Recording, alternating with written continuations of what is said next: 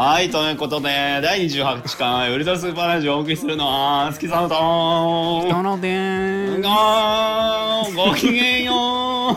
というなんことで、でだなんでそんな急におねラジオみたいになったの？合わせたけど。いや、なんかもうテンションが高くなっちゃってね、なんかね、珍しくね今日はね、高いね。うんいや、いつもはね、なんか仕事終わりギリギリね、ラジオ撮らされてるんですけれども、私ね、撮らされてる言い方が良くないなそ そうそう。もうやらされてる強制労働。もうエンタメの強制労働をさせられてるんですけども今日はねまあ早めに仕事が終わったということでね、1時間仮眠を取ってこのラジオということでもうフルスロットルで挑みますよ ということで。空回りしないようにしてください。ねブンブンということでね。はいはいはい。ただなんかね、うん。今ラジオを撮り始めるっつってさ、いつもあの、カウントでね、ラジオ始めてるんですけどもね。そうですよ。ね。いろいろね変わってたからねそうそうそう。手法もね取り方も。そうそう。今いつもねオンライン収録ってことでそういう手法なんだけども、うんうんうん。ちょっとそのやろうって時になってねなんか謎の父親の領収書をねあの倉庫で発見してしまってね。あごめんごめんなそうそうそう。ねフルスロットルで行こうと思ってなんか110万の領収書が。倉庫で父親のね。見つかりまして、はいはいはい。何を買ったんだってことでね。うん。びっくりしちゃってね。びっくりしちゃってちょっとエンジン止まりかけたっていうのはありますけど。どうですか？春ですよいやどうですかね。春ですよじゃないんだよ急にそんな。桜が咲きましたね。もう。怪しいななんかもう出始めが。桜もう散るんじゃないんですか？だってもういっそ。あそうなの？もうそんなタイミングじゃないもう。のだって。でもねなんか今年はね、なんかねサウナじゃねえや。なんだコロナか。コロナがうんうん。ありますから、花見なんてねそうね。今ね私たちの住んでるこの三重県うんうんうん。でもねかなりねありえんぐらい出てるよな。出てっからね。受ける受けるぐらい出てるから今なんか。宮城県なのになんか受けるぐらい出てるからさ、そうね。どうしたって感じはねありまますあけれども、そんなねうん。お暇なタイミングでねこのラジオがねうんうんうん。あなたの心のね桜のようにね。咲き誇っていけたら嬉しいわそれでは第28回ウルトラスーパーラジオ始めるわよ月さのウルトラスーパーラジオ。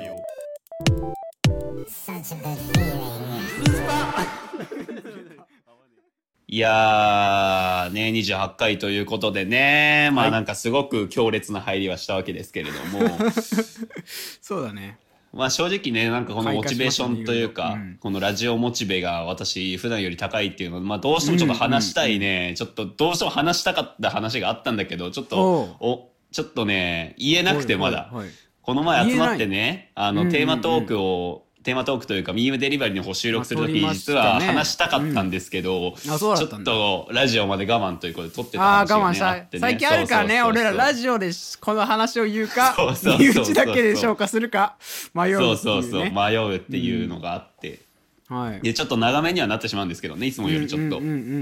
であの唐突ではあるんですけどねあの、その他の危険っていう交通標識あるの知ってます？北浦さんって。その他の危険？その他の危険っていう交通標識あるんですよ。交通様式あの要はそうそうそう。熊注意とかそういうよそううそうそうそう。そう注意喚起の交通標識でね、はいはいはいはいで知まあらないな、うん。そう知らない人多いと思うんですけど、うん。まあなんかどういう標識かっていうとね、はいはいはい。あのー黄色いひし形の形でさ、あのー真ん中にびっくりマークだけがあるっていう何も書かれてない標識なんですよね。ね。それだけの標識で、うんうんうん。で私とかはさめったに車乗らないけど車乗る人はさ、はいはいはい。特に標識とか日常的に見るかまあらあれだと思うんそうねだけど、うん。あのー基本的に標識ってね例えばさ落石注意とかね、鹿に注意とかさ、山とかね、うん。島とかか行くとそうういうすごい限定した条件下でしか起きない事故にも分かりやすいイラストとかさ、分かりやすい字とかが書かれてたりするんですよね。うんうんうんうん。でそれに比べてなんかこの標識っていうのもびっくりマークだけで文字もないし なんか標識の名前もその他の危険だけどどういう意味ってなるじゃない？なんかマリオとかで出てきそうだな。なんかそうそうそうそう。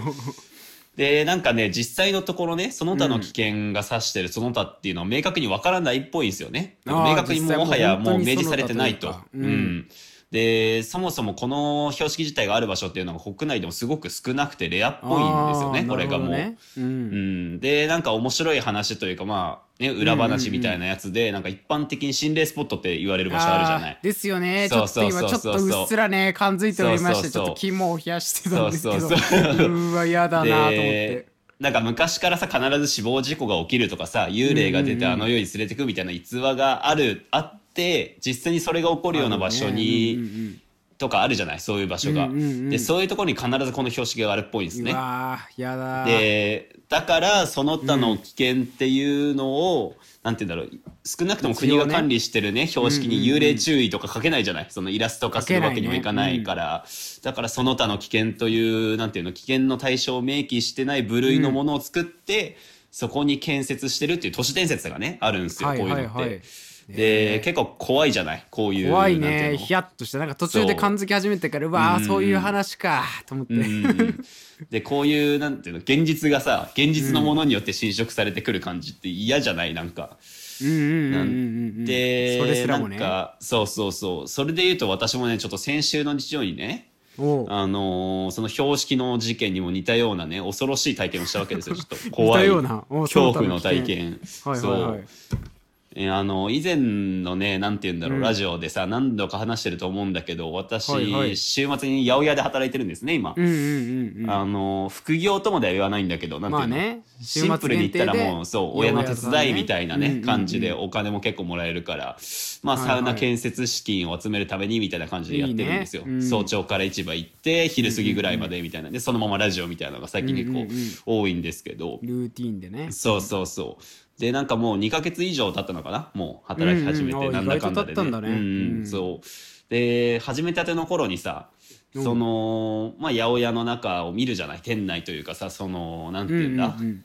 まあこれこういう設備があってこここうね説明来るじゃない、そう最初はさ、うん。まずねでその中にねそう店内の中にさちょくちょくねあの食料品用お買い上げのお客様はパックのままお持ち帰りくださいっていう張り紙が貼ってあるのよなんか。食料品を買ったらうん本当にそのままパックのまんまそうそうそう。帰ってねと、うん、意味わからないじゃん。もうなんか。まあねなんか今そう。だからん？どういうまあそれがスタンダードなのかなとか今一瞬思っちゃったけど。そうそうなんかお惣菜とかお刺身みたいなものも売ってんのね。うちの八百屋っていうのはそうんはいはいはい。パックの中に入ってるもんって。そうそうそう。あのパックなんだけど、透明な容器みそれパックから出して持ち帰らんやん、そんなもんさ、ね。別にねそうだから意味わかんなくてさ。怖って何,、何これ？しかも結構貼ってるしと思って。うん結構貼ってんだ壁なんか一なんか要は長方形の建物なんだけど、うんうんうん。ある程度広さのあるね、うん。そこの各壁1面ずつ3枚ずつぐらい貼ったのね。それがもうね。だからもう怖いじゃん。もう指名手配犯みたいな貼られ方じゃん結構。そうそうそうそう。怖っと思ってさ、うん。で店長に聞いたのよ「なんすかあれ」うんどういうことなのか全然わかんないんですけどって言ったらなんか「あーあれね」みたいな言われてさ、うん。うんうんあのまあもう暖かくなってきたしねなんかそろそろわかると思うよ、なんてねその始めたての頃言われてさ流されちゃってんのよ。うん。そう。怖いしさなんか流されてる感じもなんか嫌じゃん。なんかその、うんうんうん何これみたいな。都市伝説って思って、ね。取り扱いその他の危険やんけっ出てて思って。くると思うみたいなそうそうそう。そう。だから怖いなと思ってさ、うんうんうんでなんか悶々としたことがあったんだけど、その時にね。で本当に先週の日曜よ、はいはい。あのーそれこそ昼前ぐらいかな、うん。なんかそあのーもうちょっと終わりかななんて言っててまあ物を運んでたわけよ。なんかバナナをね、はい。はいはい運んでたの私は、うんうん。うんあの結構重さあんのねそうバナナの段ボールってね。そうるそうそうそう。かなか。うん。なんならもうエプロンなんてつけちゃってさなんかもう ななんかそれをなんかアニメ風に書いててなんか海外の結構パンク系のバンドのジャケットとかになりそうだね。スキーバナナ持ってエプロンの。そう。ひげ生やしたねやつがなんかそこもうバナナ持って運んでたらさ、うんうんあのーなんて言うんだろうな自動ドアがねウィンって開くのよ。入り口をね、うん。そしたらなんか本当に小汚い格好のね、なんかすげえ本当にデンジャラスじいさんのハゲ方あるじゃんなんて言うんだろう。中心からハゲてくるやつ。なかなかまあうんそう。うん。なかなか見ないじゃんあのハゲ方してる人って、そのハゲ方をしてじいさんが入ってきたのよ小汚い感じの。なんかおもろいやんそれでも。う面白いけども。そう。でなんかしかも小柄だからさ。いやマジでデンジャラスじいさんじゃんってさめっちゃ心の中で笑ってたの。おもろいおもろいなと思って。こんな人来るんだと思ってさ、うんうんうんでもうそっから気になっちゃって気になっちゃってさそのじいさんの動向が。ね。そう、うん。で目で追ってたのよその人のことね。ずっとねなんかおもろいなと、ねなコロコロコミック読んでたさん少年ぐらいのキラキラ感でねそう要はデンジャラスじいさんの食生活が今回垣間見えるわけだからさ。おっと思って。気になるとそういくと思って気になるわ。そうそうそうそう、うんでなんか見てたらさなんか普通に買い物してて、でなんかマグロの柵とさえーなんかお惣菜の揚げ出し豆腐買ったのね。そのおじいさんが。いいね。でなんか手に取ってレジに並んでてそういいねみたいな。なんかもう見た目も相まってなんかおつだねみたいな感じのうんうんうん。さしかも言ったら週末だからうわ週末の昼間っからお酒ですか？いいね。みたいな。いいんじゃないですか？と思ってさ、うん。でなんかレジもさその人終わってさ。うん。で、あ、デンジャラス帰るのかと思ってさ、なんか、んうん そう、おもろいね、残念だなーなんて思ってたのよ。そしたらさ、そのじいさんがね、急にさ、本当に急によ、唐突に、い、ただきますってそこそこの声量で言ったのよ。おおおおおお え？と思って。デンジャラスそしたらさ、そう、パックのさ、ビニールあるじゃん、上にかぶさってる。おうあれをさ、豪快に手で引きちぎってさ、マグロの先にかぶりついたのよ。ええってなるじゃん。ガチもんじゃないのもうえってなるじゃん。うんえ、何これ？と思って。で他のお客さんもさ、えってなってんのよ。何何これ？と。いただきますも意味わかんないしさ。そう。にやばいじゃん。完全にやばい人じゃん。え、あ、そう、そういうやつそういうタイプの人だったの？と思って。もうビビってんのよ。もうみんなもうやばいやばいやばいってなそうってだよねそう。で、もうやばい、やばい人だ、どうしようって思って、うんそしたらさ、もう母親もいるからね。なんせそこには母親の手伝いでね、うん言われて入ってるから。そしたらもう、慣れてんのね、母親、そういうやばい人ね。結構ね、たまに来るみたいな。で、もうなんかもう、まあでもな何もないけど言うのもあれじゃない、そういう人たちに対してまあねなんか、確かぶりつかないでくださいもまあ変な人ではあるけど特に害はそうそうそう。ないからねそうそうそう。今のところかぶりついてるだけだから、そのじじいはね。ねちゃんと律儀にいただきますって言ってそうそう食べてるだけだもんね。絵面はでもすごいのよ。刺身じゃないから、ね、柵だから。間違いなく。柵手に握ってかぶりついてるから。避けるチーズみたいな。そうそう。なそのまま食ってからさ。でも母親はちょっと頭をね回したのね。回転させてさ、うんうんうん。いやもうコロナじゃない今。だからもうマスクつけないとあれあれだからそれを起点に注意しろってことで、あーうまい。そうそう。だからなんかそういやなんかお父さんこういう時期だからねみたいな、うんマスクつけてもらわないとねみたいな対応をしたしてさ、いやでも私はもう、え、何これってなってるわけじゃん。意味わかんない。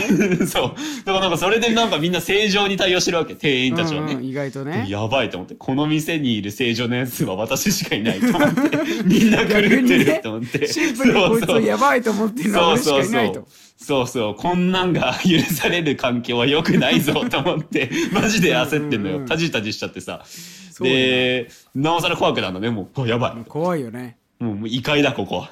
とんでもない場所にもう迷い込んでしまったって思う。テンパってねビクビクしてたのよ私はもうね、うんうんうんうん。そしたら注意されたじいさんがさまたねなんかそこそこの声量でさ「ごめん!」って「ごめん!」ってさ謝ってさで今度はさ帰る素振りしだしたと思ったらさ、うん。今度片手にさ袋に入ってたさ揚げ出し豆腐よ。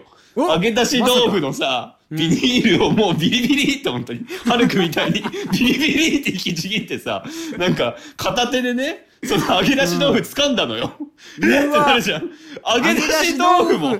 あのおかしくなってくるって。そうそうそう。マグロだけでおかしいのに揚げ出し豆腐はもうやばいだろうってなっちゃう。やばいじゃん。マグロがなんかそうシンプルなものに見えちゃうっていうか。そうそうそう。あんかけとかも入ってるからさ、揚げ出し豆腐だからさ、そううん。もう、何？と思って、もう、何？怖い怖い怖いと思って、もう、でもそのままね、もう片手で掴んでさ、もう垂らしながらね、片手の指の隙間からあんかけ垂らしながらさ、ん。自動ドアから出てってさ、帰ってったのよ。そのまま、チャリンコ乗ってね、片手になんかあんかけ豆腐持って、片手運転でチャリンコこいで帰ってったのよ。ガチえ？か揚げ出し豆腐片手で？そう。やばいじゃん。すごいもうこんなん。これ投げられたらねもうとんでもない恐怖をそうそうそう何投げられる時点でおかしいけどさその投げてきたらもう揚げ出し豆腐みたいなそうそうそう。でなるからも、ねもうこっちとしてはもう呆然としちゃってるわけよ。もう立ち尽くしちゃってる。な、なん今な、なんだこれ？と思って。ね揚げ出し豆腐おじさんそうそうそう。完全に。で、もうね、壁見たらね、もう、ん。書いてあるの。よ。食料品お買い上げのお客さんパックのままお持ち帰りくださいって 書いてあってさ、これかーってなって、これかーってこいつのことかと思って、2ヶ月越しにさ。事、実だったんだな。そう。うん。そう、ついにその判明したのね、それが。あ、こいつもう限定で言ってたのか、この紙は、と思ってじ。ゃあ多分その紙よく見たらあのシルエットでさ黒いシルエットで揚げ出し豆腐とさ両手で食ったおじさんのシルエットがそうそうそう。そうどんどん見え始めたわけだいつきにそうそうそう。もうやばいと思って。で、店長にも私も面白くなってきちゃってさ、やべえの見たと思って。で、店長にさ、もう、いや、あれだったんですね。それね。ちょっとニコニコね。あれをついに来ましたよとうとう八百屋のレベルアップしたみたいなね。そうそうそうそうそう、あれのことですねって言ったら、そしたら店長がもうさ、それ話したらさ、もう、ついに見たんだね、つって。ついに見たか、つって。やっぱねおかしいんだねよ、ついに見たそうってなっちゃうのがもう毎年であったかい時期になるとね、ああいう人出てくんだよね、つって話してて、ね。開花したんだねデンジャラスじいさんそう。もやっぱねで、それを聞いて、もう私はもう、妖怪じゃんと思ってさ。そんな、急に獣出てきてね。そう。味わったわけだそうそうそう。だからもう本当にデンジャラスなじいさんなのでね。もうデンジャラスじいさん。もう本当にデンジャラスなじいさんでさ。本物だったねそうそうそうそう。ちょっと続編も交互期待なのでぜひともそうそうまたそあの聞きたう。いいですねその話やはーだからもう本当にね、皆さんもね、もう街中でパックのままお持ち帰りくださいのね、張り紙を見たらもう本当に気をつけてください。あなたの街にもね、パックじいさんが現れるかもしれませんということで、今週のフリートークでし揚げた出。し豆腐め 月さのウルトラスーパーラジオ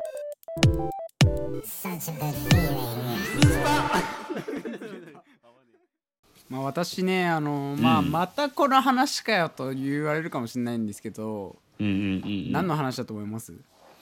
え、なんだろう。えなんかまたこの話かよと。女の子のやつですか？いやししてねえわそんな。そんなしてないわ。あ、ラジオの中でってことね。ラジオの中でよ。えー、別にラジオじゃ中じゃなくてもそんなしてないと思うけどね 俺は。いやいやいやまあまあまあ置いといてナチュラル言っちゃったけど。サウナですよ、うん。サウナ。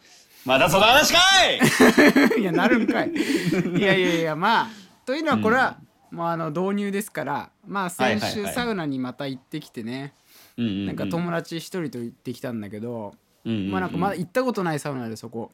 うんうんでそこ行っていやすごいよかったなって帰りに何食おうってなってさ、うんうんうんうんまあ今ギリギリねまだなんて言うんだろう営業時間短縮されてない地域と場所だったんうんうんうんでうん何しようかなって時にあの中華料理の話をねちょうど風呂に入りながらしてたんではいはい一緒にした友達がちょっと中華料理が食いたいなってなって。いやーいいね、うん。なんかね中華料理ねいいね、うん。まあ、中華料理自体もね大好きなんではあるけども、やっぱちょっとサウナの後にあのがっつりとね脂っこいもの行きたいと、うんでも中華料理屋ってまあ往々にしてさ、結構まあいろんなとこにあるんだけど怪しいじゃない全体的にまあなんかね内装の色合いといい外装といい、なんかしかもなんかねんなんて言うんだろう。明るくないじゃん。すごく明るいわけじゃないんだよねね中華料理屋ってね。ね。なんかもうすごい薄暗めのとことか多いから。でなんか一発目ここいいじゃんみたいな。やっぱ中華料理でも怪しいところにちょっと分かりやすいやつをやっぱチョイスしたくなっちゃうですよね、あの調べても。だからこう分かりやすそうなところに向かってった。ら、あれ？みたいなこれイオンの中じゃねえかみたいになって、はいはいはいはいおいおい違うよってなんかイオンの中の中華とかじゃないんだよなと思って、うんうんもうちょっとなんかなんて言うんだろう少しローカルっぽいけどまだはいはいはい汚すぎないところ、まあ難しいけどね、うんうんうん。まあでも近くになんかなあるなっつってここ行ってみるかって言って行ったらさ、うんうんまずはなんか本当にネオンみたいなさあのうんうんうんうん。結構蛍光灯が光ったりねしてるところ中入ったら、まあ、地元のお客さんが一組しかいなくてね、はいはいはい、まあ、はい怖いな怖いなと思いながらね。んうんうん。まあ行ったわけ。まあちょっと怪しいねもうね。ううん。ん、なんか演歌歌手のおばちゃんのねなんかポスター買って貼ってやったりとかして。いや昔だね。うん。うん。でもなんか食べログみたいなの見るとなんか店員さんがすごい気さくな方でいい方ですみたいな面白いいですみたいなやーでもどっちかよ。うん結構いらないのかけよよと思って別にお客さんじゃなくてあの店員さんの情報はいらないのよ。飯よと思いながら。そうよね。なんかうん。店員さんの情報しかなくてちょっと怪しいなと思ってたんだけどまあなんか入ったら「いらっしゃいませ」みたいなね。まあ普通にそうはいはいはい。はいいう感じで来て。うん。うんうんうん。で速攻でねなんか「あお兄さんいいねなんかかっこいいね」みたいに言われて「いやいや来る来るねそれだけはね。嬉しいけどね本当に中華の人に言われるとなんか本当かよって思うところもあるけど何大学生なんとかなんとかおーいいねみたいな感じのうわ すごいね。違う違う違うとかね。DJ コーみたいな。人そうそうそうそう。すごい。それでなんかまあ、はいはいはい。メニューをね見てたわけですよいろいろ。うんうんうん。私まあ普通通りた麻婆豆腐とかねチンジャオロースがね、あるわけ。ラーメンとかもだけど、まあでも定食食べたいからちょっと俺はいははいはい。チンジャオロース定食で。で友達は麻婆豆腐定食頼もうと思って。じゃあもうちょっと下見てたらなんかねあのーパイタンスープとかさスープ系の飲み物とかも入れられて、はいはいはいはい、うん。あるね。それで見てたらなんか謎のねうんうん、うん、なんか酸っぱ辛いスープっていうのがあったのよ 酸っぱ辛いスープ。スープって名前のスーだけそうっていう名前のスープ。すごいね。正直だねそいれはね。やーすごいなと思って、うん。うんうん気になってはいたけどもう怖いわけよ。酸っぱ辛いスープなんてさ、うんうんうん。何と思ってねもうね何入ってるか分かんないもんね。酸っぱいと辛いだけのそう酸っぱ辛いって結構腐ってそうじゃん。なんかもう。酸っぱ辛いスープ結構腐ってそうじゃない、うんうんうんうん。うん。でそれでなんかまあそういうなんかねちょっと変なところ好きなんですけど、まあ、地元のさ中華料理でもさ、なんかあのライスの「い」がさ小文字になってライス無料にね流暢になってる店だったりとかあと北京ダックがさなんか北京ダンク 北京ダンクになってる店とかもあって。北京ダンク。いいね。めちゃめちゃ面白い 結構まああのそういうの好きだからいいね。うわ酸っぱ辛いスープいいなみたいな感じでテンション上がってたわけよ。でまあメニューチンジャオロースとさ麻婆豆腐来て麻婆豆腐やけに色はなんか黄色いの。なんか赤赤じゃなくてはいはいはいはいおこれどうなんみたいなまあでもまあうんうんうん。意外とうまいっすねって友達に言って。んうんああいいねで俺もチンジャオロースが来て。うんうんうん。で見たらなんかすごい量だったんだけどなんかもやしが入ってんだよね。はいはいおはいはいおかさ増してきてんなこいつと思いながら。いやいやまあでも食べたらめちゃめちゃうまい、うそうサービス精神なのかなと思って、そしたらなんか急にまた来て、急にボンってでっかいあのラーメンの桶みたいになんかスープ、うんうんうん。スープとまああのよく見たら埋まってたんだけど餃子が何個か入っててこれ何はいですかはい。っつったら、サービスっつって。サービスっておサービスかと思っさて。すごいね。うわーすごいな、ありがたいなと思って。すごい量のスープなのよ、うんうんうん。でまあまず餃子食べてさあ美味しいなみたいな。これサービスすごいなと思って。でちょっとスープ飲んだわけよ。うんちょっと酸っぱ辛いのよ。おや？ちょっと酸っぱ辛いのうんうんうん。なんかね味わったことないなんか香辛料みたいなさはいはいはいはいはい。感じがあってでも嫌いではなかったのにちょっと酸っぱ辛くて。スーラータンメン的な感じのやつ。うんなんかまあそこまでいかないけどちょっと酸っぱ辛い感じ。まあ水餃子だからね。はいあそうかでそうか。そうそうそうそう。だからなんかこれもしかして、これが酸っぱ辛いスープってただの捨て汁、と思って俺一瞬いやいやいやいやそんなわけね。うん。もうかなりお腹いっぱいだったんだけどまあなんかうん地元の中華料理屋でね、まあ、台湾ラーメン、まあうん地元の方は分かるですよね。台湾ラーメンと言ったらあの店なんですけど、あの店だね。ううんん、まああれ結構ね俺は結構好きで食べるんだけどまあ仲間内ではこれは何入ってるか分かんねえし、うんうんうめえけどこの値段はこれ命削ってるよなっつって、うんうんうんいやだからしかも大盛り無料だもんね。うんあれねそうそう。確かね。うん命削ってるラーメンだなって話したんだけど、うんうんこの水餃子のスープこれ命削ってんなーって味してて もう、うん、うんもうね。もはだからやね多分あそこで俺結構ライフじわじわと減ったんだろうなと思って。あの友達と帰ってきたっていうね。い 話だったね。やー何かのステータスが付与されてるね多分。そうそう北浦さんにはもう酸っぱぱ辛いステータスがもう付与されてついてしもまったのでね、はいはいはいはい。そういうところもね今後も中華ちょっと楽しんでね、どんどそうんだね。食べていきたいなと思ったっていう話ですからね、皆さんもぜひ。北浦智樹のねモンスター中華探訪第1話ということで。ぜひとも変な中華料理屋さんを教えてください。やっぱ面白いですから、ね、ぜひお願いしますぜひとも、うん。はい。月そのウルトラスーパーラジオ.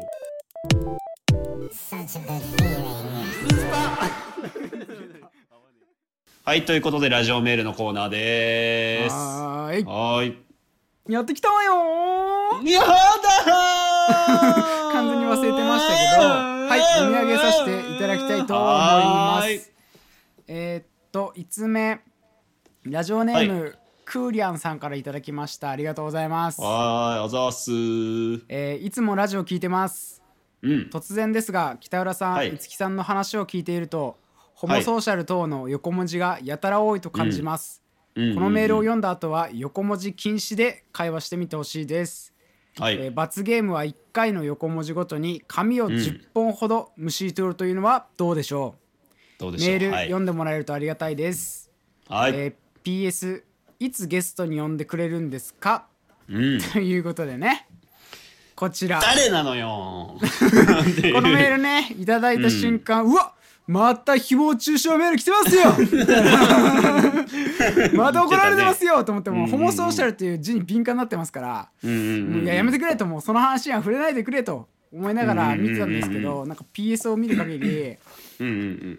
こいつは一度ねミームデリバリーでねうん。うんうんうん。登場したラップソーンではないのかと私は勝手多分その説がね、我々の中で今一番濃厚になってるラジオメールでは。これクーリアンとラジオメールななんですけどこうんうんうんれちょっとせっかくだったから話しておきたくてここれはねラップソーンこと千葉祐希が地元のあの1000円カットにね小学校の頃あのー髪を切りに行ってると噂があってまあうんうんうんもちろん噂のみならず私も行きたいとかねそこら辺友達はやっぱ小学校の頃1000円カットですよ。で行ったらですねその千葉祐希はなんかあの今でいうパーマを乾かす丸い球体みたいなのあるじゃないですか。はいはいはいはいはいなんかあれをかぶされる瞬間だったんですよ。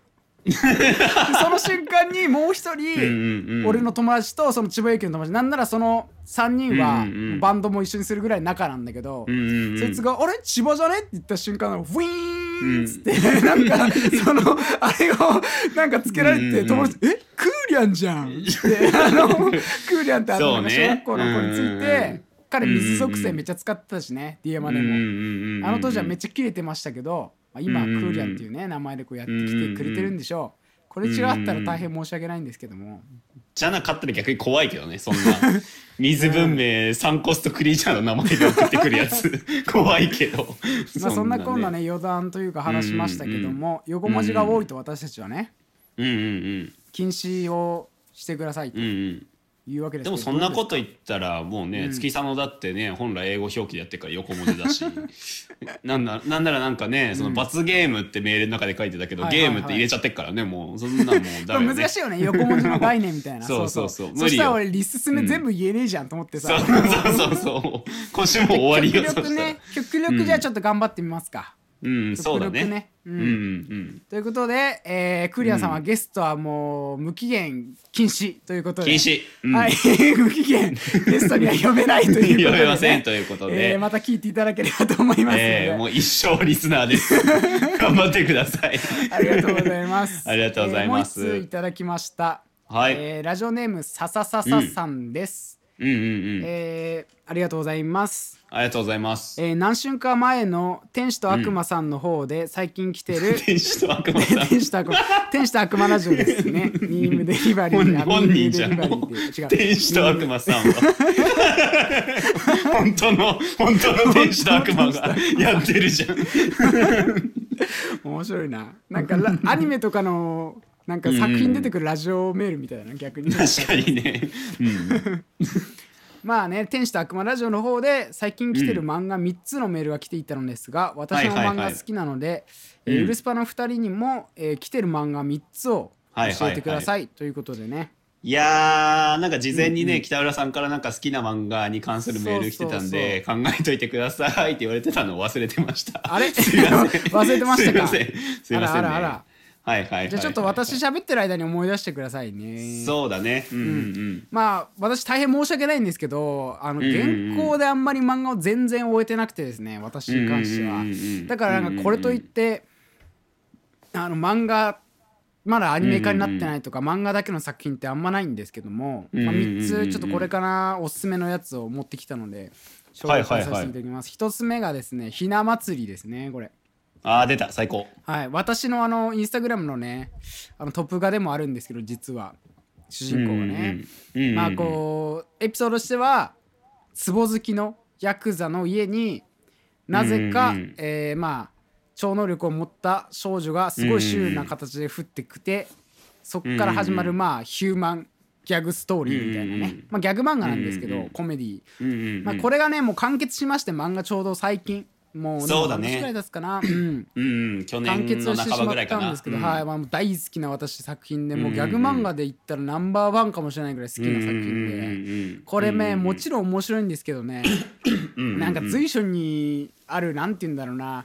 こうヒューマンストーリーみたいなところ結構ジーンときたりね、でも結果的に面白で回収してったりするのがねまあいや楽しいですよ。そうなんだよねいい塩梅というかねバランスがすごい取れた。ねうん。まああんま長々と話すとあれなんで、まあ、一つ目はうん。そのひな祭りですかね、で二つ目はですねこれ神の塔ですね。五木さんとも話しましたけど、うんうん。これもまあアニメねねそう韓国発祥のアニメでやったりもしてるんですけどこれウェブ漫画かな、今 LINE うんうんそうだね。漫画でやってんのかな？あそうだね。確か LINE 漫画でやってた漫画でやってて、まあ、これもあの普通に簡単に言えばファンタジー作品ではあるんですけど、結構ストーリーというかね緻密というかあと結構人間性的なところも結構色濃くなんていうの人間の黒いところとかさ、ある種そういうところも結構作品になんか映し出されててね。うんアニメ化もしましたしねなんだろそうう。ねそう、なんかある種「ハンターハンター」みたいな雰囲気もあるなとは思ってそうだね。したけど、うんうんうん。これがもう LINE 漫画までも本当面白すぎて追っちゃってた作品ですね。最近終えてないんですけど LINE 漫画うんうでん珍しくね苦手なんですけど LINE 漫画すごいね。LINE 漫画の。タイアップカテゴリーで LINE 漫画って言うじそうなんか苦手なんですよね。ああいうウェブ漫画とかちょくちょく読んの。はいはいはい。でもこれだけけはちょっと読んでましたね。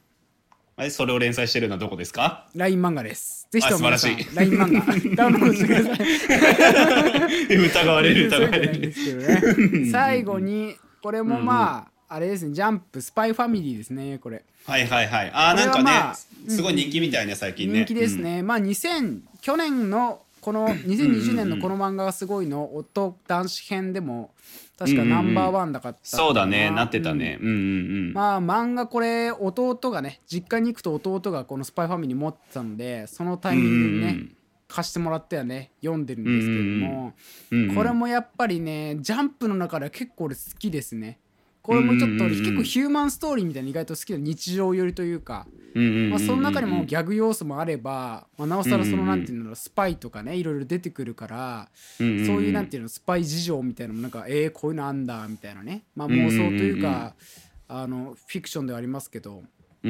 あとなんかね結婚あんまネタバレなんだけど結婚とかねそういう話も出てきて子供とか、そこに家族愛なんかもあったりとかしてね。いやーなんかほんわかして笑える本当に幸せになる漫画だなって。うん、なんかちょうどいいよね。これもなんか、そうですね。ひな祭りもちょっと似てるかもしれないね。そう似てる。な結構そういうの好きなんですよ、ね。そうそうそう、んんん。まあそんなこんなの3つ。あんまりねコアなものは紹介できなかったですけども。はいはいはいはい。かがでしょうかって感じです。はい。うんうんうん。ありましたがこの間に三つね、三つでしょ。三つですよ。うん。まあ結構本当に最近読んだ本、うんうん漫画の中からにはなるんですけど、まあはい。来てる漫画ということで極力新しいやつをおすすめしようかなってことで、はいはい。えーっとまず一つは、はい。えートリリオンゲームっていう漫画ですね。えーっとトリリオンゲーム？えーっとねあのー作者なんだっけな。表紙結構チェーンソーマンみたいななんかビビットの感じじゃなかったっけ？それ違うっけ？えっ、とねビビットというよりかはどっちかというとリアル路線のわ描写なんだけど まあ原作者が稲垣理一郎ってあのストーンあのなんだっけストーンワールドじゃなくてドクターストーンか。ドクタースコストーンの原作者が原作で、えーガチっすか。でそう池上良一っていうめちゃくちゃもう絵国内の漫画家の中でもすごいうまいって言われてる漫画家さうん。あのー知られてる漫画とかだといやみんな知らないか。まあ後で調べてくださいって感じなんですけど、うんうんうん。でその2人がタッグを組んで初めて作った漫画になってましてそう。で内容っていうのもその、なんて言うんだろうな。言ったらドクターストーンもリアルの知識プラスなんかファンタジーみたいな感じでね書いてたと思うんですけど、そう、うんでそのリ一郎先生のなそういうメソッドみたいなの今回も反映されてて、はいはいはい。なんかすげえバカな方法であの、すごい億万長者を目指す若者の話なんだけど、でなんか最近ビジネス用語とかねそれこそなんか花束のレビューの回とかでもそういうのが嫌ですよなんていう話を私はしてたと思うんですけど、うんうん。なんかそういうなんて言うんだろう理論立てたやつとかじゃなくうんうんめちゃくちゃバカなんですよ。なんかもうこいつらが。はい。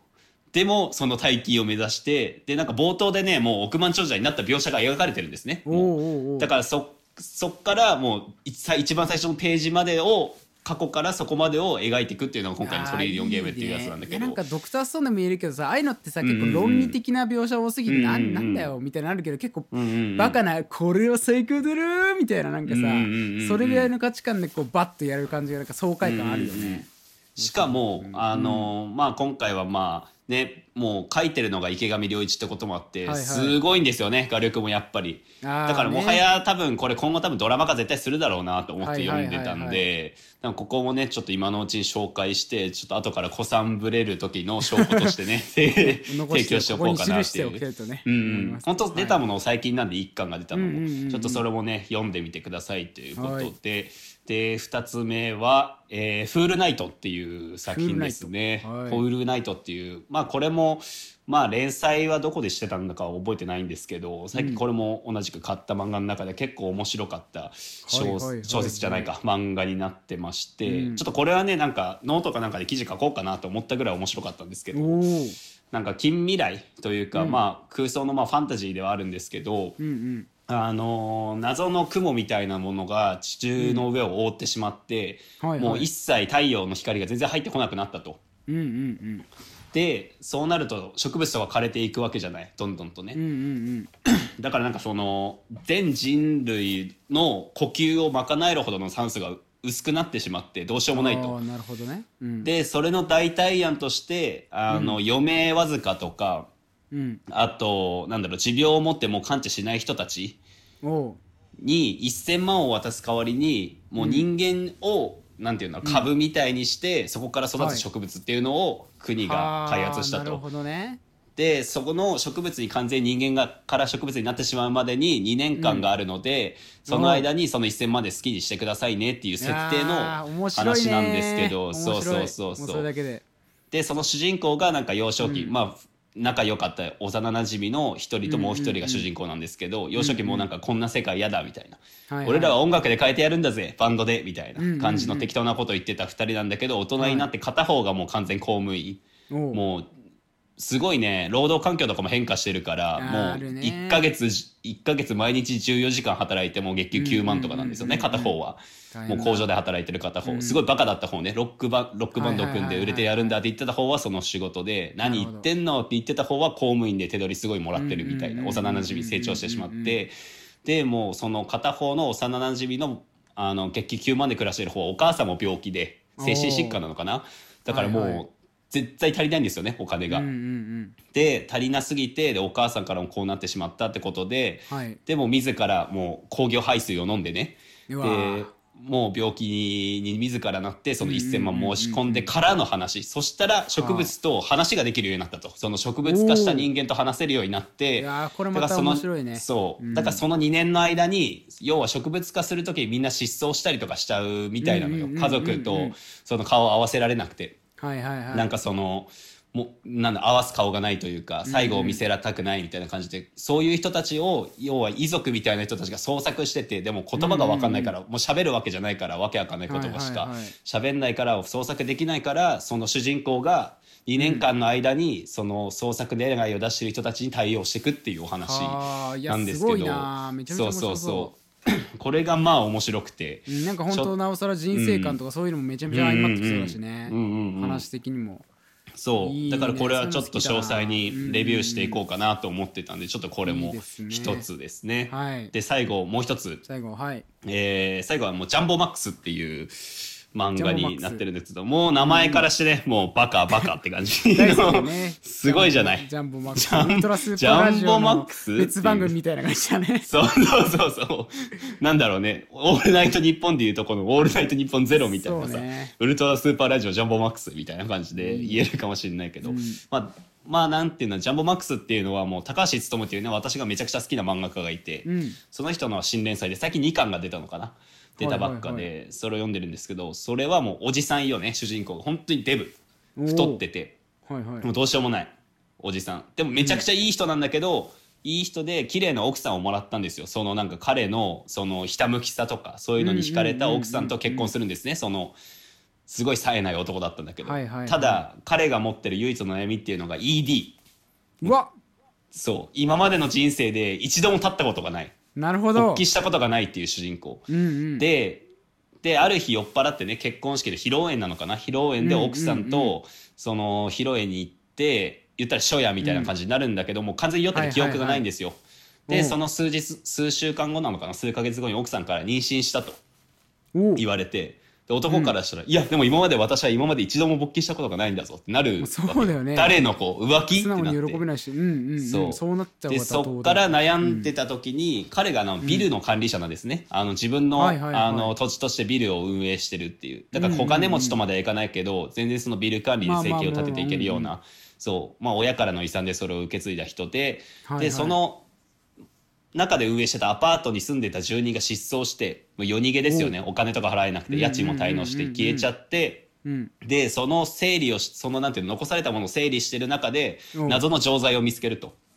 ほでそれを取りに来たお父さんその失踪した人のおお父さんからそれはどうやら ED 薬みたいなんですよねみたいな。ういいでなんか申し訳ないんでもううん。勝手にもらっちゃ欲しいものはもらっちゃっていいですよまああれば娘娘が迷惑かけてるのでみたいな。うん。うんうんでそれでなんか ED 薬をもらうんだけど、はいはい。どのい今までそういうのを飲んいくら飲んでも効かなかった主人公がその ED 薬を飲んだら効いたと初めて。おお。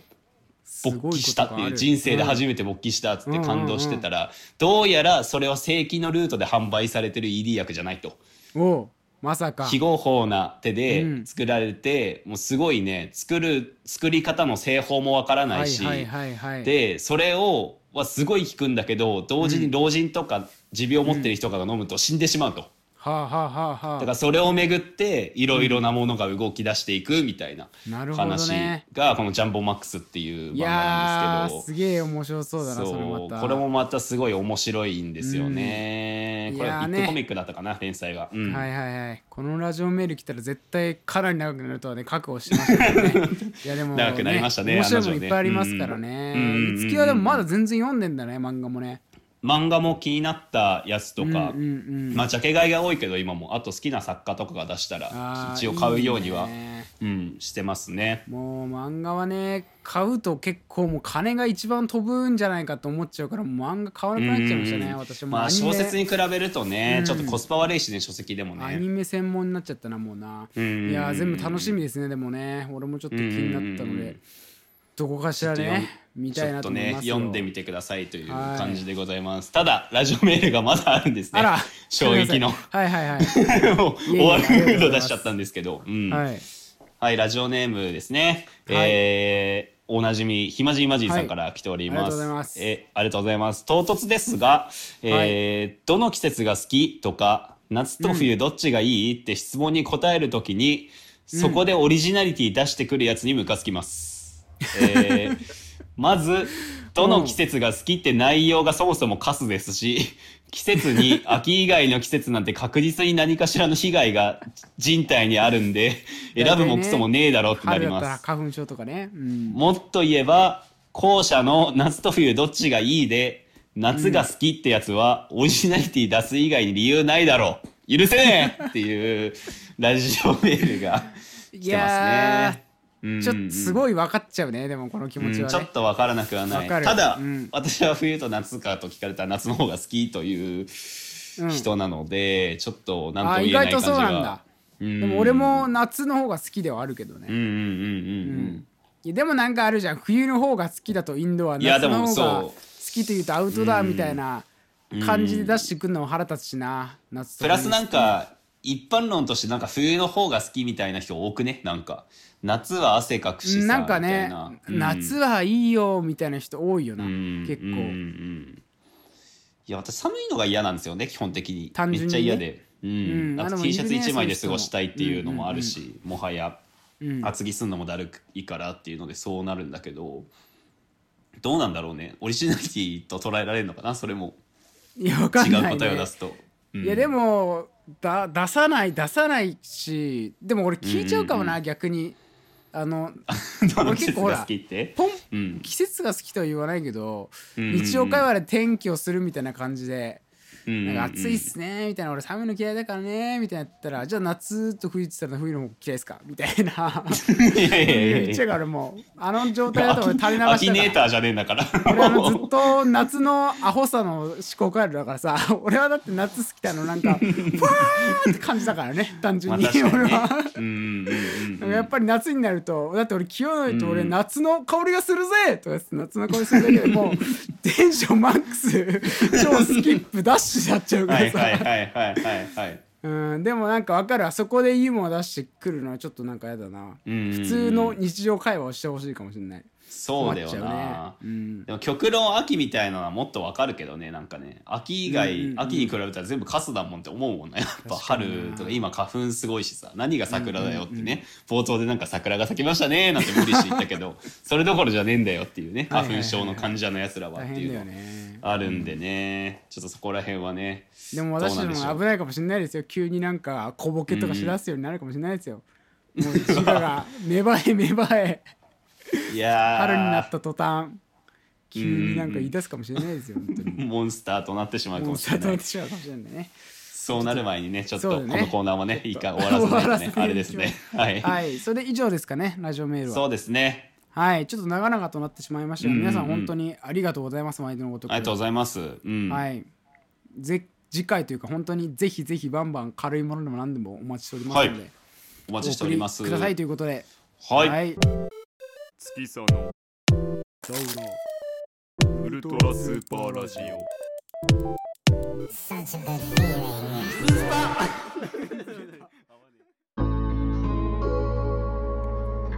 こいつをもっとあがめんか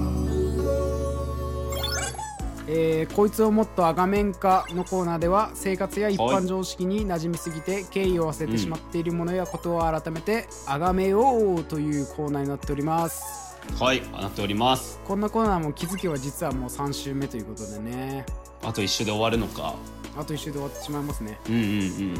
でメール、私の方はちょっといただかなかったんですけど、はい。五木さんの方でいたはい、だいて私についただいたのではい。ちょっと読ませていただきます、えーはい。先ほどと同じく暇人マジンから来てますね、はいありがとうございます、えー秋と一文字だけ。秋が好きなんだね。いいな、秋。と一文字いだけね。や、来てましたね。ですね。うんちょっと笑っちゃいましたね。いいね。なてかワンチャンその前振りとしてラジオメールのコーナー使ったんじゃねえかってちょっと思っちすごいね。う ん腕を上げてきてるね、どんどん。腕を上げてきてますね。リスナーとしての腕をどんどん上げてきて、素晴らしい、楽しく素晴らしいです。ねでも秋はやっっぱりあれですか。もう先ほど言った通り、害がないということですかね、基本的に。いやー過ごしやすいっしょ何するにも、うん。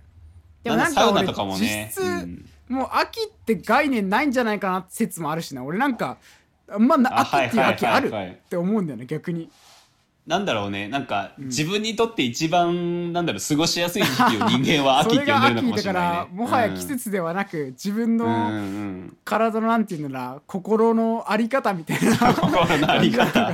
秋だから結構あれだもんあれかもな、なんかロジカルな思考で考えられたうんうんうん。なんか概念じゃないかもね秋ってもう。すげえ精神論の 概念なのかもしれない、気持ちいい秋じゃんっていう。秋になるとね。本当何々の秋とか何でもかんでもやっぱあれってもうんううん。心の寄り方が良くなってるから何でもしたくなるんだろうね。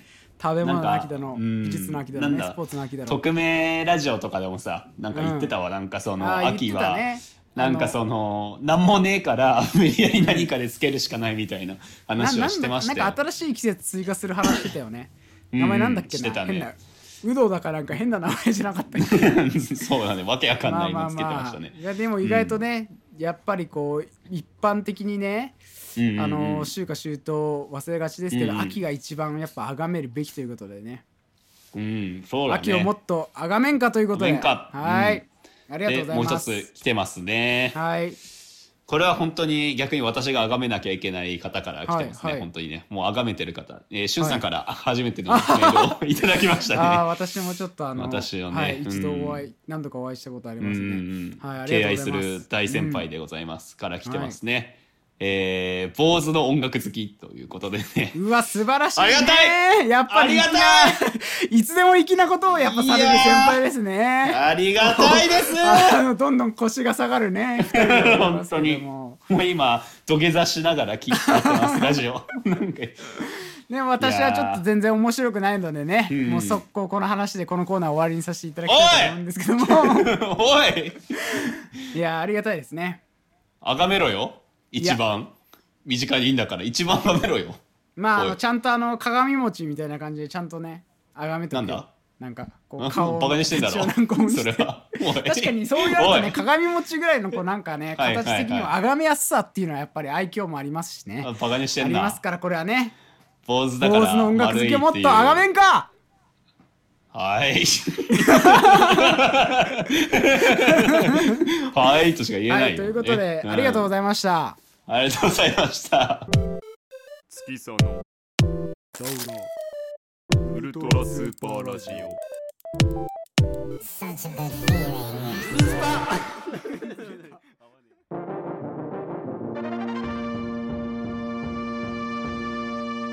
feeling. ということで始まりました。リスニングのすすめ略してリススメのコーナーでは収録日前日までのニューリリース作品や旧作から月さんの北浦のそれぞれが思う良かった曲アルバムを一つずつ持ち寄ってご紹介するコーナーとなっております。はい。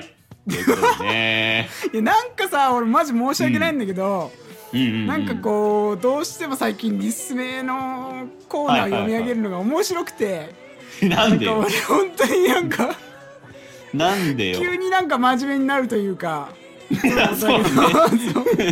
直前までふざけてて、ね、結構なんか、うん。いつだかからなんかつぼるようになっちゃってね。ちょっとやばいな。いやそうね。みんながあれだよね。本編聞いてる人は分かんないけどあの収録してる側からしたらこのオンオフが一番すごいからね。結構面白い。そう本当に。多分ね。いやはい。リスメになっております、はい、えーということで私が今回紹介する曲は、まあ最近ではない、まあ、2月の作品になります、えー2021年2月21日に、えーはい。アルバムがデジタルリリースされました、はい。えー吉田執念のはい。空前のサミットというアルバムになっております。ああ聞いたことないかも私。はい、いや私ね、ちょっと今回全然ディグれてなくてですね音楽をね、うんうんうんうん。でそのタイミングでちょっとあの4月号のねミュージックマガジンをよ、ね、読んでなかったんで読むかと思っていやまだ読んでねえ私。そう、やっぱ意外と溜まっちゃうじゃない。うんうんうんで見てたところにねこの吉田執念さんが載っておりましてはいはいはい。どうやらまあ人物的には、まあ、くるりの元メンバーらしいんですよ、うくるりの元メンバーの方で、まあ、京都在住のシンガーソングライター。在住。在住の京都在住のシンガーソングライター。まあ、はい。曲としてはねこれ本当にでも俺聞いてうわーすごいハマっちゃったんだけど、あのーなんて言うんだろうなこうまあくるり元っていうのはあってなんていうのバロックポップとかっていうんですかねなんかちょっとクラシックとちょっとロックとそうだねそういった感じの融合、まあ、あと何曲かあるジャンプブルースっていう言われるなんていうの跳ねるようなブルース感がドゥンドゥンドゥンドゥンみたいな今の表現になってるか分かんないけどそういうのとかあとラテンとかねうんうんうんまあ、あとチェンバーポップみたいなそういう要素があって結構多分いつきも気に入ってもらえるんじゃないかなっていう曲が結構盛りだくさんな。北浦さんの今の話し方的にね私も最近結構スイング系のジャズとか好そうだよね。きで聞くから結構好みかもっていうのはあるね。それのやつをそのなんていうの例えば浦上壮樹さんみたいななんていうの日本のポップ感っていうか多分この方の世界観なんでしょうけどかなり面白ポップな感じで結構題名とかも面白いものが多くてすごいね。まあある種ビートルズのあの再起期みたいなね雰囲雰囲気もありつつなんかすごいポップなサウンドがすごいね気に入ってすごい聴いちゃってるんですけども。えー、聞こう。うん、でこのねなんんかアルバムの、うん。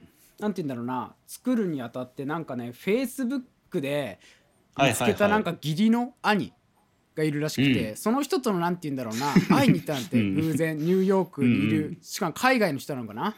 その時のなんか思いとかをなんか綴ったような内容で、なんか本当にある種トリップするようなね感覚も味わえてちょっと面白いんですけども、えちょっとこれは気になるな普通に。そうなんですよ。でちょっとあともう一個あ、うん。ちょっとなんぜひぜひ。なんか聞いた感じ、ミノミュージックがすごい褒めそうだなと思っあたー確かにね。で最近ねあのこれを見てね、うんちょっとくるりのことを少し調べまして、はいはいはいはい。あのくるりって意外となんかくるりルーツですって同い年で聞かなくないですか？聞かないね、まあそれこそなんかベストアルバムとかに入れてる人とか見たし、私も2016年だったかな、に入れたけどそうね。そんそんぐらいだけか、うんソングラインとかその時は俺もね、聞いたりしたんだけど、うんうんうん。正直昔からちゃんとこうくるりのルーツを追ってきてる人って多分同世代ではぶっちゃけいないと思うんですよ。すごい評価された「なんだかのワルツ」ってアルバム2007年とからしいですから、んうんまあ、私もっと上の世代だよね。そうそうそう。でなんか調べたら56年上の人たちそうだね。なんかくるりってまあ、結構音楽的にもやっぱすごいなと思う部分もあるんですけど、うんうんうん。なんかメンバーの入れ替えがすごい激しいの知ってます？あーなんかそれは知ってるわ。うんうんうん。うんうんまあそれでなんか記事見たらすごいあのー作品主義というかもう誰が弾いてもいい音楽のその作品が良ければみたいな言い方ちょっと悪いですけうんうんうん。どそういうところがあるらしくて。まあなんかくるりのねなんかこういうのがあるんだっていうのもあの踏まえて面白かったしあの最近今日ちょうどリリースされたこのギリシャラブっていうバンド。これもちょうどあのミュージックバカに載ってたんですけどうんこれもちょっと面白いくなんかバロックポップのような感じでこの人も京都在住なんですよ。なんか最近そういうバロックポップとかなんかくるりを踏襲したようななんかあのサウンドなんか最近来てるんじゃないかなって勝手にリリバイバルじゃないけどちょっとふつふつと予感をね感じたのでねここにちょっとどうなんでしょうっていうところをね話したかったんですけど。まあでもなんかどうなんだろうね。でもなんか感覚的になんか私はなんていうの北浦さんが最近京都のアーティストなんかやたらハマってんなっていうのは感じてますけどね。ね。な なんんかか最近ハマってんのかもしれない。そう本日休園とかもね京都。そうだだしね。ね。そうそうそう、なんかね暑いなんかめっちゃなんかはんなりはんなり裏になろうとしてんのかなって勝手に思ってた私まあまあそうういったことをねちょっとなんかうんうんノートとかなんかに考察してはあげたりできたらななんて思ってるんですけどもうんうん本当にぜひおすすめです。吉田修年さんの空前のサミットぜひお聞きください。ぜひっていう感じですね、じゃあ今週の私の方のリスメは、はいはい。えーまあ予想してた方もいるかもしれませんが、うん。えー2021年3月31日にリリースした、はい。された、えー、クワデカ From Me to You というアルバム。ででででん最強のアルバム、マジで大絶賛。多うんうん。分ここま、このままいくとマジでダントツで今年のアルバム ベストアルバムがもうすでに出たんじゃねえかってレベルで。はいはい。いや聞きたかったや専門ものいろいろ。ーはいはいはいはい、うんうんまあ聞いて一番驚いたのがまあ前作との違いですよね。本当に。ああもう全然一番私そのは方知らなかったんで。うんうん。私も聞かせていただきましたけど、うん。うん。私もなんならなんか前作はそんなに深く聞いてた感じ印象はなくて、うんうん。なんかクワデカって名前は知っててアルバムも聞いてたけどあんま印象に残ってない感じだった感じがあって言ったらなんか前作はそのまあい言い方悪いけどありきたりな感じだったんですよね、ほうほうほう。あのシーンの中では結構ありきたりな感じで、まあ、サンプリング、うんうんうん。サンプルビートとかでもなんかなんていうのスーパーマリオのなんか、はいはい。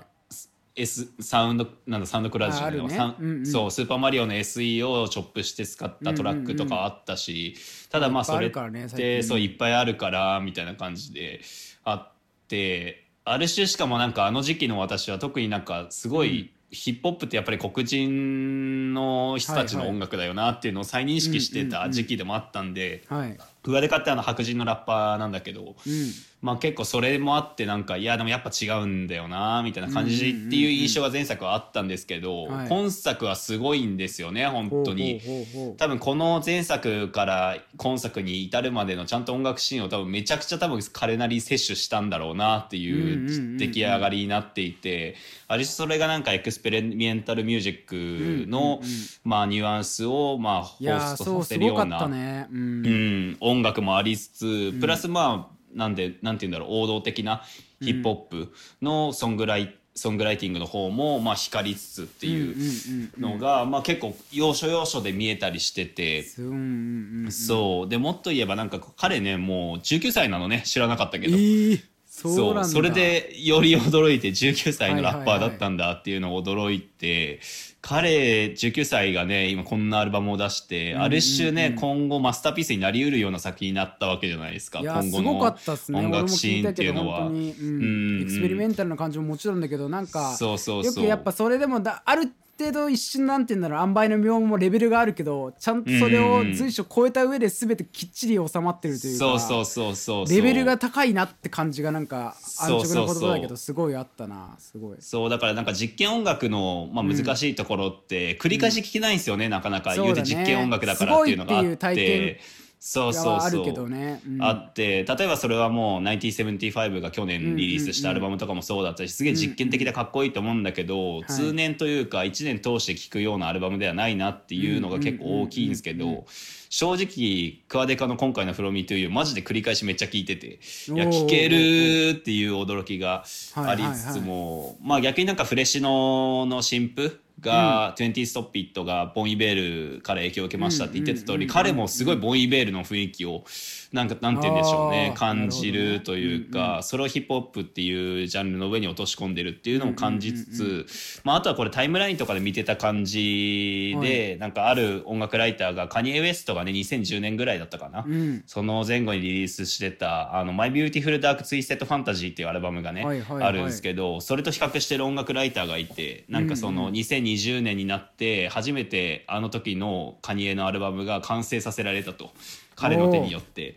で多分今回のこのアルバムっていうのはヒップホップを前進させたというよりもポップミュージックのあり方を根底から今後変えていくアルバムにはなるだろうみたいなの言ってていや確かにそうなんだよなってそこで外とポップ改めて感はあったなそうそうそうそうそれがだからすごかったなっていう。うんうんうん、だからなんて言うんだろう。今までの私の experimental music のディグり方って今後のシーンにおいてどういう影響を与えるかとか、ん。あとはプラスなんて言うんだろう。そのなんて言うんだろうなその彼がざ自分そのアーティスト自体が在籍しているアなんていうの、ジャンルシーンっていうのをどうよどのように推し進めていくかとかそういうところに結構注目してる節はあったんだけど、んうん今回はそのなんて言うんだろうな音楽自体というか多ジャンルをもしかしたら発展させる可能性みたいなのが伺えてすごいこれは面白いなっていうそう印象があってこれはマジで聞いてほしいですいいねな俺もちょっとあれも全部聞いてなかったんでね。うん。またちょっと改めて聞きたいと思います本当に。そう。てかエクスペリメンタルミュージックがね聞いた感じでも本当にね。うん。よかった。そう。その流れは確実に今ね、く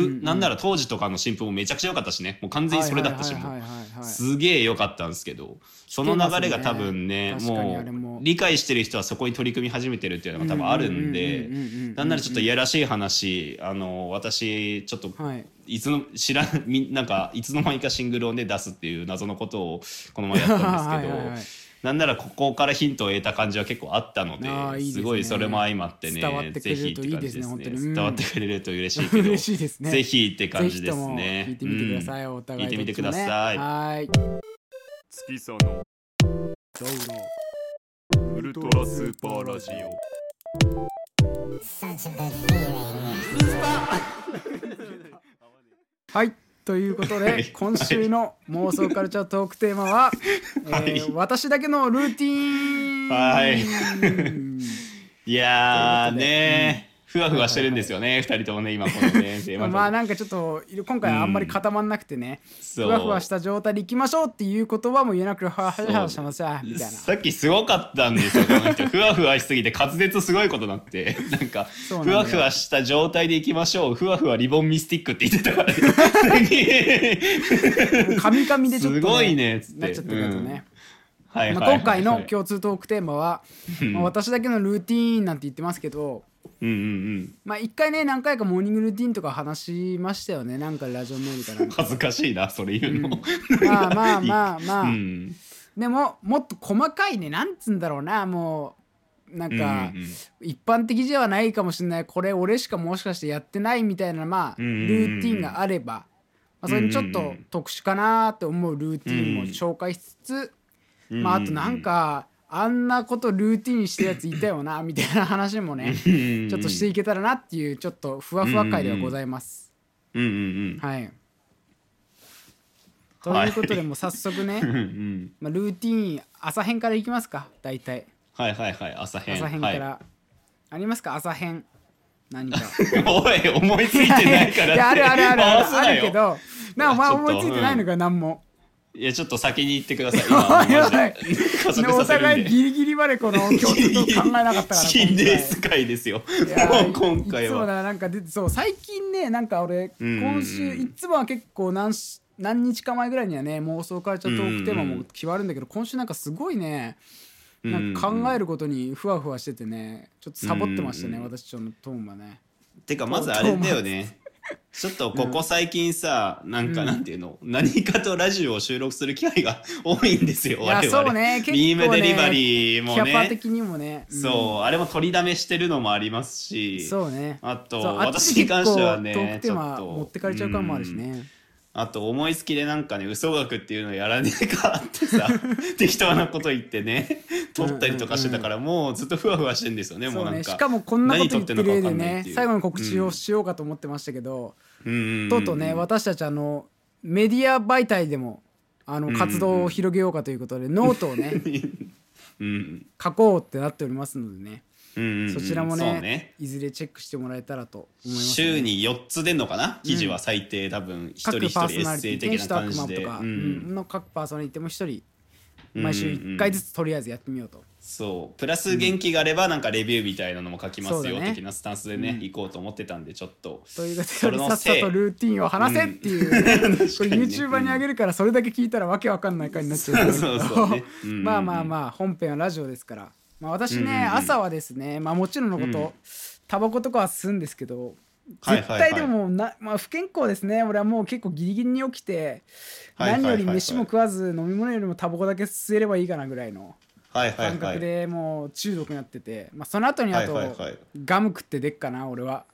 チャリンコでガム食って出るしあとなぜかこれルーティンじゃないんだけど俺絶対フードある服はフードかぶりながらチャリこいちゃうのよ あの朝の通まあ学の時あ通勤のうんうんうんうん。時だから結構ね俺黒い服着ること多いからうんうんうん。割と変な人に見られてんだろうなと思いつつガム感でさ めちゃめちゃ中二病だよな。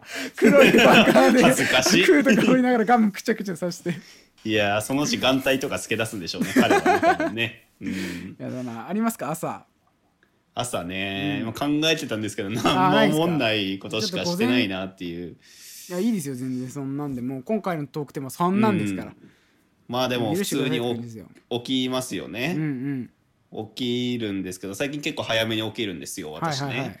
あのな筋トレが続かなくてね。もうあーね。終わっちゃったんですけど、いや筋トレきついよねただなんかなんだかんだ。早起きのムーブだけはまだ残ってておー。ですることないですよ羨ましい。ね最い近やそれは問題あるよね。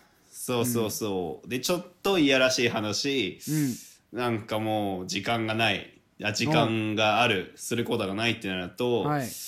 まあちょっとあのーアダルトビデオの方を ちょっと再生し始めてしまうという 最近のね時間通信は最ルーティンね。ね。だからもうすごいんですよね最近あの朝ね、あの仕事始まる時に大体最初ねミーティングから始まるんですけど大体「おはようございます」みたいなもうすっきりした顔で。ざけんなよそんなやつでミーでティングしてくると思ってたうんのやけにスッキリですねなんて言われてね ただ今さ軽はずみにねこれを発言しましたけど。あそうだ。今もしかしてあの同僚に聞かれてる可能性あるじゃんそうそれがあってちょっとこれはいやー楽しいですね。やばいですねありますけど。うん。いやいやいやまあそれちょっと汚い話じゃないですけど汚い話、うん私もなんか唯一サウナねに行く時に、はいはいはいまあ一うんうん線知ってるかわかんないですけど私もあのションベンをするじゃないですか。入る前とかに。タッチションとか、うんうんその時にあの絶対背伸びをするんですよ、何？ストレッチというか。あの で天使と悪魔の清野には「またやっとるやんけ!」みたいなね。こと言われるんですけどなんかもう多分すごい集中するためなのかそれともなんかあの全てのとりあえず尿を一旦出していこうと思ってるのか絶対伸びをしないとちょっとすっきりサウナに行けないっていうね。はいはいはいはいはい、うんうんうんあでもそれで言ったら私もサウナ前はいのしょん小便問題あると思うんですけど大体あのど女性とかは分かんないのかな？女性とかだと分かんないかもしれないですけど、うん。男だらけの男しか入れないサウナみたいなのの中で、大体トイレ行く時ってもう全裸のまま行くじゃないですか服脱いでから、もう大体みんなそうじゃない、うんうん。もう全裸でトイレ入ってくるでしょ、あれで私絶対座りでしますよね。あの立ちのやつがどうしてもなんかもうんおうおううなんなんていうの気がかりというかなんか変なだろう。気だよね。そう。かちゃんと拭きたい。ちゃんと拭 きたい。なんていうの全裸でそのまま出てくもんだからちゃんと拭きたいじゃない,、確かにね。っていうのもあって絶対座りでやるんですけど、うん。たまになんか大人たちがさ入ってきてさ、なんかタッチションっていうか立ちのね小便器でうんうん。バーって小便をしたとそのまま速攻出てくの見るとうわうわってなる。ん ですよね。それ言ったらそしたらさ俺もそれじゃんと思って おいおいおいと思って。あんまりリアリティにすると俺もそのまま言ってる入っちゃうわと思ってそう。うわーと思ってたけど。うわってなりますね確かに私は。ねねそういうところもちょっと気をつけていかないとな、う んいや本当にそうですよそれもデリカシーですから ある種ね。そうだね。言 ったら、はいはいうんはいまああと俺なんだろう午前中朝編に戻るけどなんか会社の午前中にできればね絶対コーンポタージュを飲みたいっていう欲求があるんで、ああないですか？なんかそのオフィス系のなんかドリンク問題というかドリンクルーティーンみたいな、うん朝コーヒーとか私飲む人多いと思いますけど。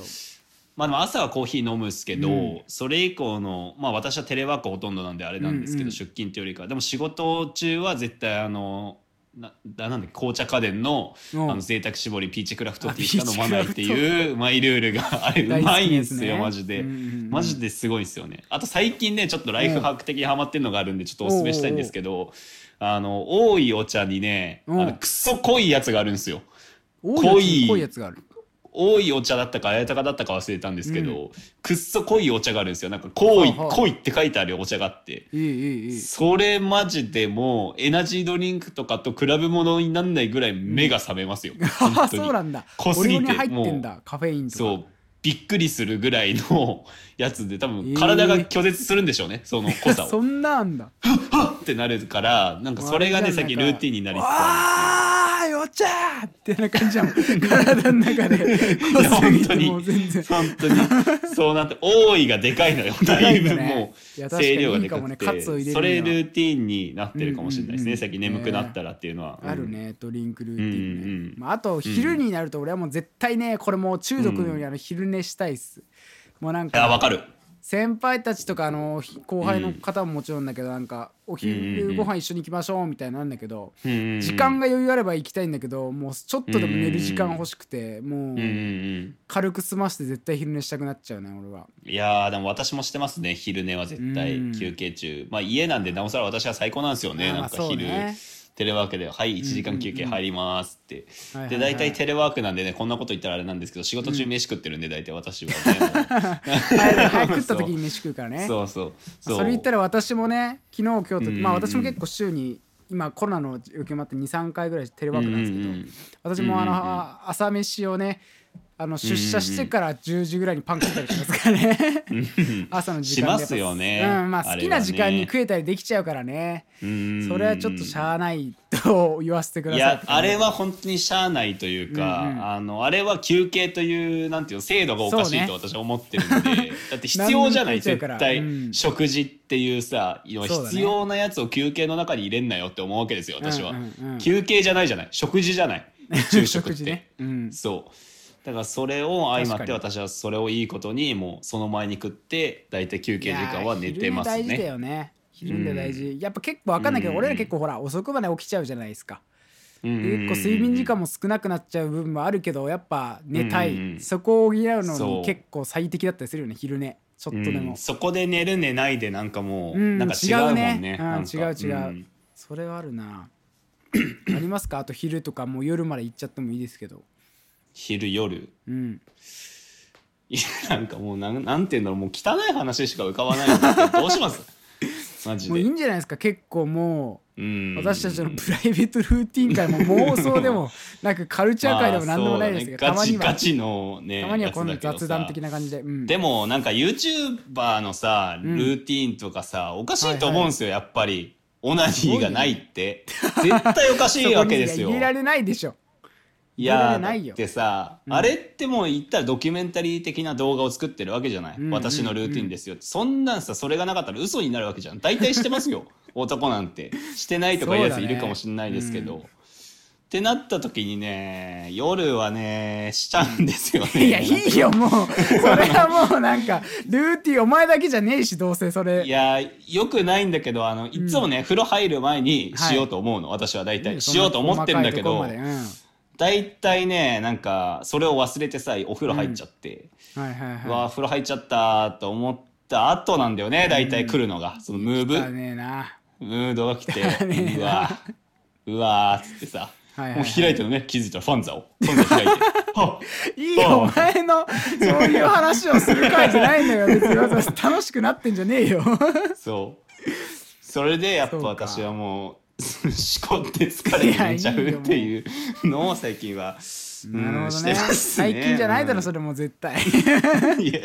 最近いやちょっと軽減させようと思思って、ちょっと私の悪印象を軽減させようと思って最近ってつけちゃった。まあ私ね夜あの、うん。まあ風呂とか俺毎回風呂沸かすんですよ。あと風呂沸かしますね。すごいね。まあ一人暮らしで一人暮らしで沸かしちゃう、あと最近とうとうあの、うん。スマホいじるようになっちゃった。風呂でわあでもそれはそうよね。結構みんなする人多いんでしょ、私も俺結構、うん。なんかほらサウナ好きっていうのあって虫になりたくて風呂入ってる時家でも、そうよねうんうんうんうんうん。でもやっぱなんか結構いろいろなんか作業とかそういうのも風呂の合間やっぱ使いたくなっちゃって、うんうんうんうん。でそれでなんかこうなんだジップロックみたいに入れてやったらもう発汗が良くてね。うわめちゃめちゃ汗かくじゃんと思ってからもうその後に水のシャワー浴びて上がる絶対プチサウナみたいなことをもう毎日やっちゃってるから俺はうんうんうんうん。それはね。でも確かに私も一人暮らしの時はシャワーしか浴びてなかったけどほぼ、うんうん。なんか実家戻ってきてからはもうね誰に頼まなくても風呂が沸いてるからさ、常に。ね。だからもう基本ずっとお風呂に入って飲み物とかを持ち込んじゃってるの いいな。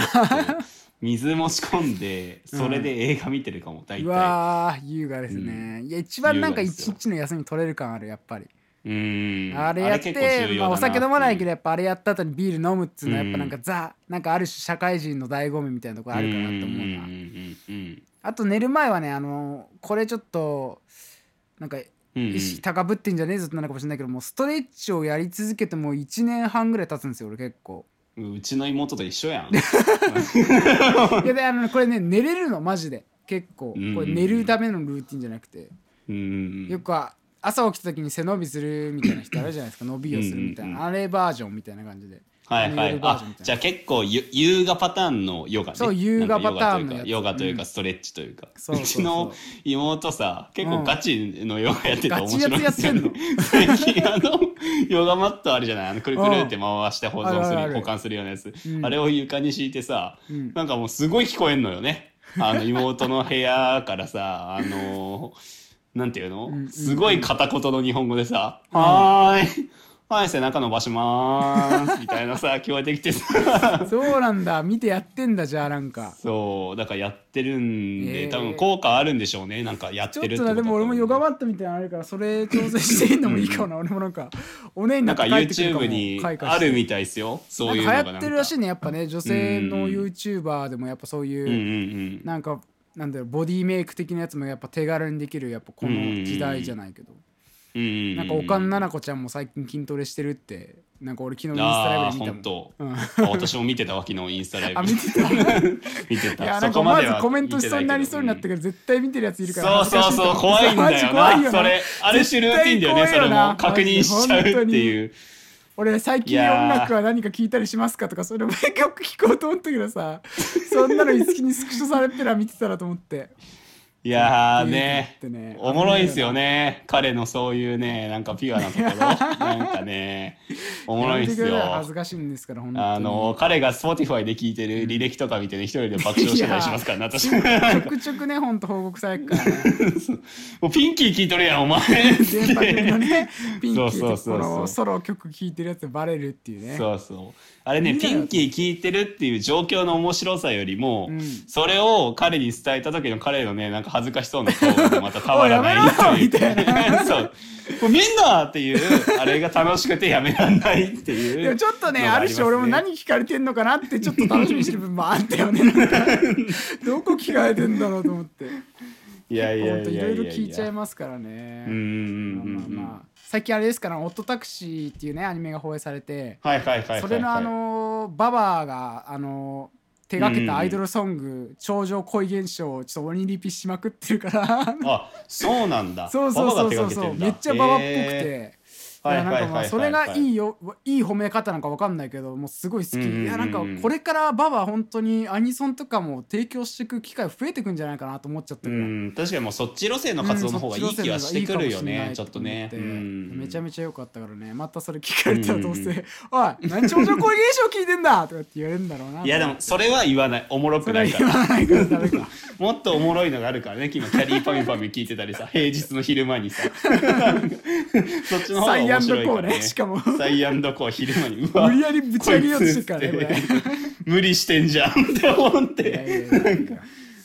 そんなこんなんですか？私たちのルーティン、うん。うんうんうん。まあ、であとちょっと別になんかうん。あのルーティンじゃないですけど、なんか変なルーティンみたいなことしてるやついたよなって俺思い出したのがあったんで、はいはいはいはい。ちょっと一つ紹介したくて、うんなんか学校でさ昔小学校とか小学校どこでもいいんだけど、廊下とか階段を降りる時とかね、廊下を歩く時になんかすごいさ、体をさあのーなんか壁を舐め回すかのようにこすりつけてさなんか歩いてるような人いいないっすか？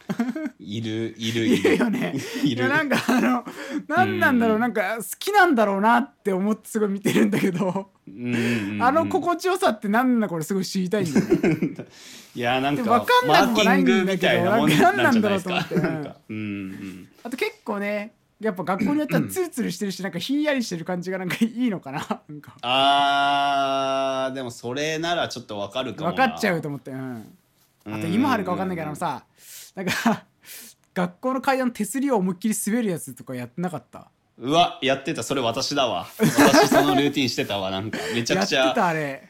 いやーなんかあれはルーティンっていうよりもあれかっこつけだと思うんですよね。ある種。あー確かにね恥ずかしいですけど私はちょっとあれを、うん。特に小学生中学生の時は、なんかねケツで、あのーなんていうの？なんていうんだ手すりに座はいはいはいはい。ってそのままスルーって滑って下まで行くっていうのを、ね。本当に純粋にかっこいいと思ってやってましたから私は やってそうだもんなんか。ドヤ顔でやってなんか女子とかととああいいね。と思って。あこいやれはよくねえんだよ。落ちま落ちましたね絶対思われてるからなんかさ小学生の頃いたじゃんって階段に滑ってるやつみたいに言われてんだよ絶対。いやいやいやいやい俺や。俺ね逆にでも俺結構そういうある種ちょっと変だなと思うルーティーンとかしてる人って弾くんじゃなくてちょっと憧れちゃうというか気になっちゃうというか、なんであれいいんだろうと思って。俺も挑戦したことあるんだよ手すり。でも俺なんかどうしてもできなくて。なんかどうしてもあれうまくできなくてなんかそのうんうんうん。めっちゃ恥ずかしいのね。逆にだからちょっとやっぱできるやつ少し身体能力があるやつな気がしてたから、うんうんかあそこでちょっと惨めな気持ちあってから俺もう絶対手すりのあのやつしなくなったものがね、いやまあでも確かになんか今の日本のモテる男モテないの基準うん、ってなんかあれらしいですからねなんすか？なんか。実際あれができるかできないか。ができるかできないかそう手すり滑るか滑れないかでなんか実際それが決まってくる。みたいな感じはあるっぽいんでだからなんちょっともうかお前すごい終わモりです。テてた時期あったのか。そうあの時ずっと手すり滑ってたからまたあの手りすり滑り直さないとダメだよ。多分今聞いてるから麻酔効果が麻酔効果じゃなはいいはい。あヤスリのようにだからねそう。最近ね聞いてるから。す滑ってないからモテねえのね。ダメですね。はいはいはいもう解決策が見つかったということでね、はい。ということで今回のグダグダ私だけのルーティン会が終わりを迎えようとしております。はいはいはい。はい。なんだ言い方何それ。終わりを迎えようとし疲ていますれた俺今回。疲れたよ俺したいっすね。も。長いのよ。長い。長今週かったね今回もね。うん。うん。もうなんかなんならもうリスメのあたりでもう体力切れた？わ。もう私も元気ももういいいいと思って。そうねまあでもあれですね、うんうん告知しときましょうとりあえずあのうん。これからノートでおのおのね、うん。とりあえずウルウルトラスーパーラジオの俺ら2人と すごいね。天使と悪魔の2人が1人ずつ、うんうんえーうん週に1回ずつ投稿していくというね形で、うんまあ話す内容は本当雑記みたいなものから、まあ、レビューだったり本当になんかくだらないものだけど、まあある程度続けていけたらなと思ってるんでねそちらもぜひチェックしてもらえばとね。曜日も決まったんですよね。ね確かね。うんとりあえずラジオのかぶ日に。うん。そうですね。水曜日と日曜日月曜日がラジオのアップ日になってますので、うんうんうんそれ以外の日を埋めるように火木う金ん土と上げていければと思ってますので、もうこれははい給料が欲しいですね本当にいいやーねちょっとね昨日の夜私うん書き始めたんですけど、はいはい。なんかあのー冒頭からね、うん。冒頭からこんなことを書くのもなんだがすごく面倒くさいと思いながらこれを書いているから私のノートは始まってますからね。も まあそういうのをね、うんうん。ちょっと楽しんでいければと思うんうんうんういますのでね、ん。ぜひとももうじきで30回目にもね迎えますからあと2回でね。そうですね。まあ本当ここまで聞いてくださってる方ありがとうございます。ありがとうございます本当に。はい。ということで締めましょうん。ということで、えー、来週もお聴きください。ということでね、はい、はい、今週もお送りしたのは、パーソナリティ好き佐野と、北浦でした。ありがとうただいま。